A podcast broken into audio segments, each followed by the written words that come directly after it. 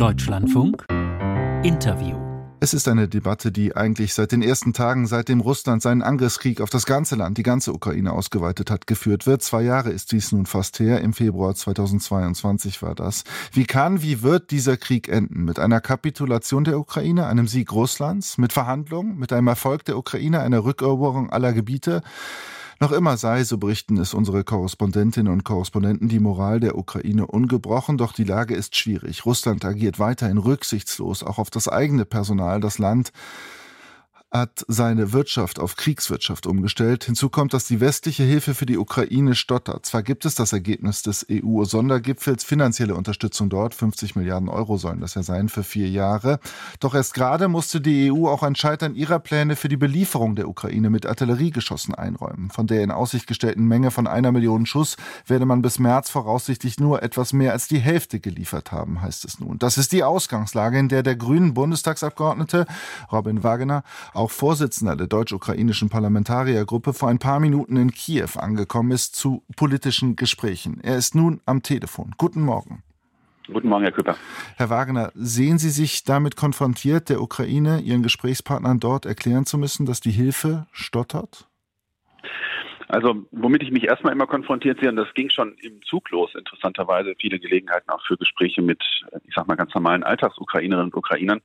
Ähm, da ist schon auch weiterhin viel Dankbarkeit für das, was Deutschland an Hilfe macht. Mhm. Aber ich denke, gerade wenn man hier vor Ort ist, und auch darum bin ich hier hingereist, ist, um die wirklichen Bedarfe zu hören, nicht immer nur über die Ukraine zu sprechen, sondern mit den Menschen direkt hier. Und dann ist natürlich klar, dass es eine Schwierigkeit ist, wenn wir auch Zusagen gemacht haben als Europäische Union und sie nicht einhalten können. Und ich glaube, darum ist es besonders wichtig, dass wir all das, was wir tun können, auch wirklich machen, um die Ukraine zu unterstützen, sich gegen diesen russischen Angriff zu verteidigen. Denn Sie haben das gerade gesagt, die Moral ist ungebrochen. Man hört es schon bei Menschen auch, dass eine Erschöpfung da ist. Das ist klar. Die sind seit zwei Jahren hier mitten im Krieg. Aber es ist jedem klar, sie haben keine Alternative, als sich zu verteidigen. Mhm. Aber die Gegenoffensive, äh, die ist ja eher im, im Sande verlaufen. Die Lage wird schwieriger. Wie wird die Lage denn wahrgenommen vor Ort? Also ich finde erstmal, wir gucken immer darauf, dass die Gegenoffensive nicht so gut gelaufen ist, wie sie hätte laufen können. Aber das ist ja keine Beobachtung eines Naturschauspiels, sondern das hängt ja auch davon ab, was wir tun.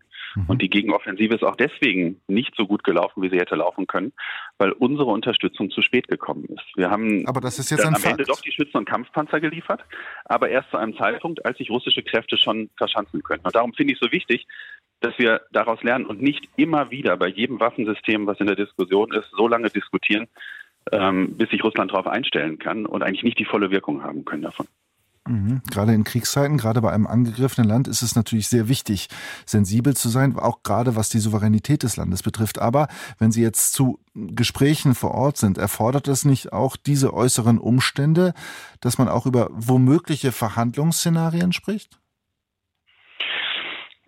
Es ist ja im Moment, und das ist den Ukrainern auch klar, es ist ja überhaupt nicht ersichtlich, dass es auf russischer Seite irgendwelche Bereitschaft gäbe zu substanziellen Verhandlungen über irgendwas. Aber könnte man das nicht also das ändern? Wird, das wird immer wieder gesagt, die, die, die Ukrainer, ja genau, und es geht darum, genau den Druck aufzubauen. Das ist ja das, was wir tun. Russland wird erst dann über irgendetwas, was was anderes ist als eine bedingungslose Kapitulation verhandeln wollen, wenn Putin merkt, dass er militärisch nicht das erreichen kann, was er erreichen will. Und darum ist diese Unterstützung auch zur Herstellung des Friedens so wichtig.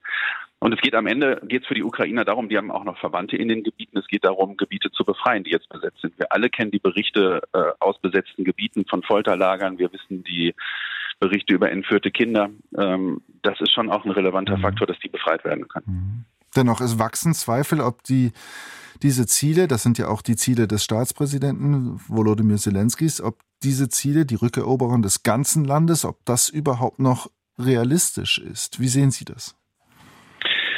Was realistisch ist und was nicht, hängt sehr stark davon ab, dass wir die notwendige Unterstützung liefern. Es hängt davon ab, dass in der Ukraine Fragen von Mobilisierung und solche Dinge gelöst werden. Das sind innenpolitische Debatten, die die Ukraine führt. Und der Teil, den wir in der Hand haben, ist, die Unterstützung zu liefern. Sie haben es in der Anmoderation gesagt, Russland hat auf Kriegswirtschaft umgestellt. Und wir müssen die richtigen Schlussfolgerungen daraus ziehen und nicht glauben, dass dieses kriminelle Regime im Kreml sich zufrieden gibt mit irgendwelchen Dingen, äh, die man vielleicht zugesteht. Ich meine, wenn man sich das Wahlplakat anguckt, äh, was in Russland im Moment überall plakatiert wird, Russlands Grenzen enden nirgendwo, Ich glaube, das muss man schon ernst nehmen. Wenn, ja. wenn es etwas gibt, was wir auch in der Wahrnehmung Russlands hätten lernen müssen in den letzten mhm. zwei Jahren, dann ist es, dass es nicht darum geht, irgendwie vermeintliche äh, Einblicke in die russische Seele zu haben, sondern auf das zu hören, was Putin sagt. Er hat mhm. gesagt, die Ukraine gehört zu Russland und das versucht er gerade massiv durchzusetzen mit militärischer Gewalt und die Ukraine zu vernichten und einzuverleiben. Und er macht genau diese Drohung auch in Richtung unseres Gebiets, sodass es ja auch unser eigenes Interesse ist. Aber es wurde in den letzten 23 Monaten ja nicht gelernt, nicht ausreichend gelernt. Und jetzt sind die Zeiten schwieriger. Haushalt, die, die Diskussionen, Sie kennen das alles. Die, der Streit in der Ampel unter den Ampelpartnern, beziehungsweise die fehlende Einigkeit an diesen Fragen mitunter, die ist auch offensichtlich. Warum sollte sich das denn jetzt kurzfristig ändern? Weil es muss sich ja, wenn, dann auch kurzfristig ändern.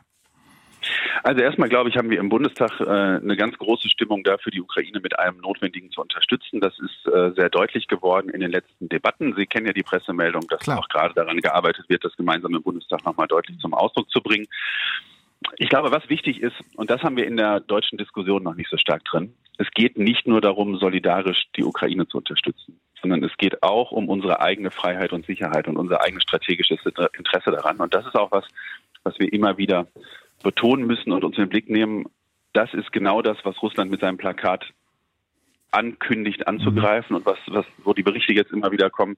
Und ich glaube, das in den Kopf reinzukriegen, ist auch die Mentalität, die wir brauchen, um langfristig mit langem Atem so unterstützen zu können, wie es hier notwendig ist. Auch in der Ukraine scheint es ja jetzt verschiedene Lager zu geben. Einmal der Präsident Zelensky, sein Lager. Es gibt den ukrainischen Generalstabschef Salushny, der sich jüngst ja auch einen Machtkampf mit Zelensky geliefert hat oder immer noch dabei ist. Dann gibt es natürlich auch andere Pole, Vitali Klitschko, den Bürgermeister von Kiew. Werden Sie mit allen Lagern versuchen zu sprechen, sprechen können?